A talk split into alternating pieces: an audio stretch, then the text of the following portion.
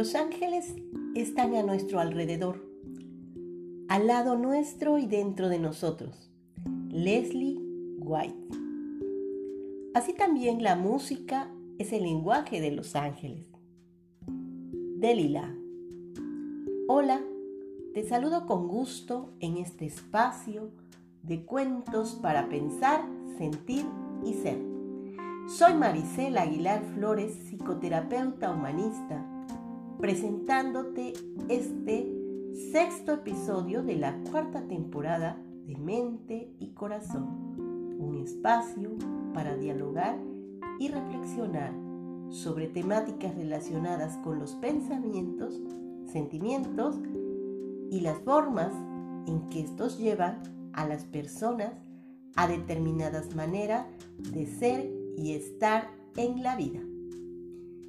La fantasía es siempre más grande que la vida.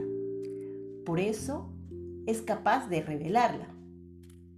Libre de limitaciones, nos ayuda a tocar la verdad profunda de los temas trascendentes, como por ejemplo el heroísmo, el valor, la bondad, la belleza, el miedo, el enojo o incluso la tristeza Y entonces, el cuento terapéutico es como una co-construcción de una historia o de una nueva historia que puede abrir nuevos caminos y proporcionar a las personas motivos para crecer y cambiar. Así es como en un cuento puede haber una gran diversidad de personajes duendes, hadas, reyes, príncipes, incluso objetos inanimados que cobran vida y se dotan de emociones y pensamientos que los hacen ser partícipes activos y pensantes. Deidades, por ejemplo, ángeles, entre otros. Siendo estos últimos, es decir, los ángeles, considerados como seres espirituales que son servidores y mensajeros de Dios, el Dios en el que tú creas, que convencionalmente se representan como un joven o un niño bello y con alas, o bien también como una persona a la que se le atribuye también se puede considerar un ángel. Esa persona que se le atribuyen cualidades que se consideran propias de los ángeles, como por ejemplo con ciertas cualidades como la bondad, la inocencia, la belleza, el amor. Se considera entonces que los ángeles son como seres espirituales creados por un Dios. Y entonces el término griego ángelo se le da el significado de mensajero por qué les hablo de todo esto? Porque bueno, en este episodio eh, abordaré un cuento que da vida al tema de los ángeles y que también pues da a exponer cómo los seres humanos nuestra misión de vida es ser protagonistas de nuestra propia vida y de nuestros propios cambios. Pues bien, en este episodio les comparto este cuento titulado El deseo de un ángel para reflexionar sobre este tema. Y dice así. Cada año, el día 31 de diciembre los ángeles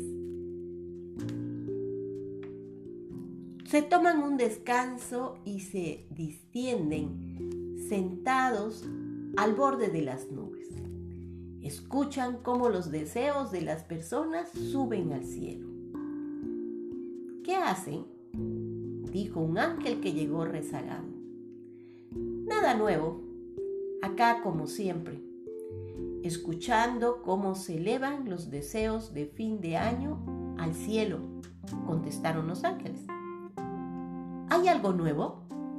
No, nada nuevo. Los mismos pedidos de siempre. Amor, paz, salud, felicidad, prosperidad, respondió el ángel más anciano. Pero eso es una cosa muy importante, dijo el ángel recién llegado. ¿Sabes lo que pasa? Llevo miles de años escuchando los mismos deseos de fin de año. Siempre escucho lo mismo.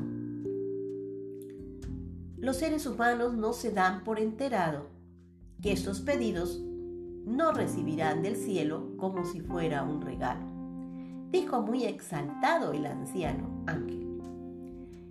Está bien, no, para que no es para que te pongas así, dijo el ángel recién llegado. ¿Qué podíamos hacer para ayudar a los seres humanos? ¿Serías capaz de bajar a la tierra y murmurar en sus oídos y orientarlos en los verdaderos deseos? Consultó el ángel más anciano. Claro que sí, respondió muy entusiasmado el ángel.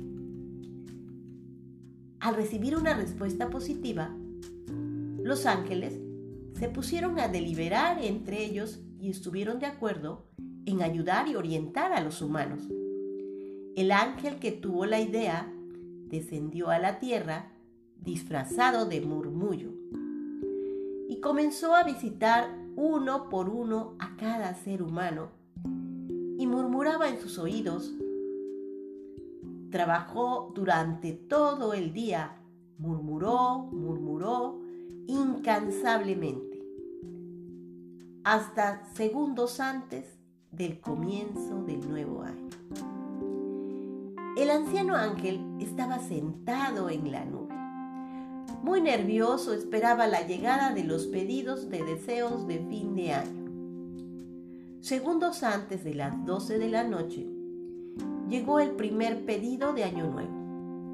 Un hombre reunido con una multidinaria concurrencia de personas les decía, un nuevo año está por comenzar. Desde este momento, hagamos que las cosas cambien. Comencemos nosotros a crear un mundo mejor, sin violencia y más tranquilos, sin armas y más desarmados, menos desamor y más amor, menos indigno y más dignidad, menos pandilleros y más profesores, menos prisión y más libertad menos negocios y más escuelas, menos racismos y más unión, menos hambre y más trabajo, menos deforestación y más naturaleza. Y así fue pidiendo uno a uno. Menos capitalismo y menos pobres menos inmigrantes y más ciudadanos, menos guerras y más paz. Entrelacemos los dedos y unamos nuestros corazones. Formemos una guía humana. Estemos juntos los niños, los jóvenes y los ancianos. Que el amor fluya de cuerpo en cuerpo.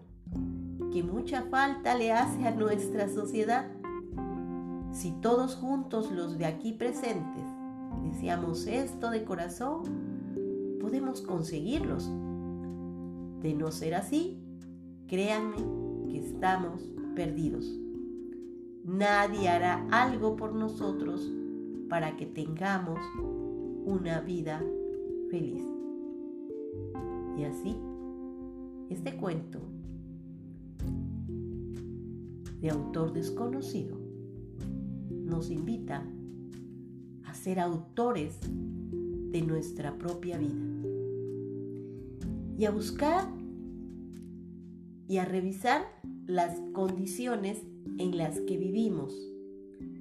Necesitamos dejar la pasividad, la crítica sin propuestas de solución a los problemas que enfrentamos y a las dificultades de nuestra vida, es hora de vivir con mayor iniciativa y ser copartícipes de un mundo mejor.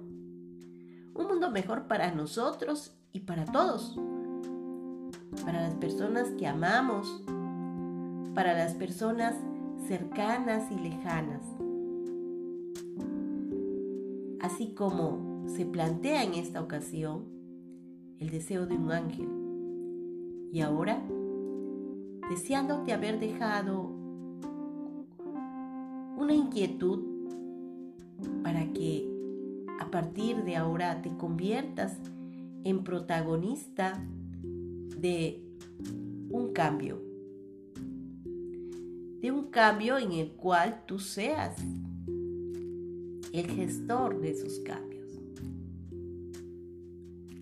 Es una buena oportunidad para encontrar soluciones que te lleven y nos lleven a una vida mejor. Tenemos que dejar esa pasividad y esa apatía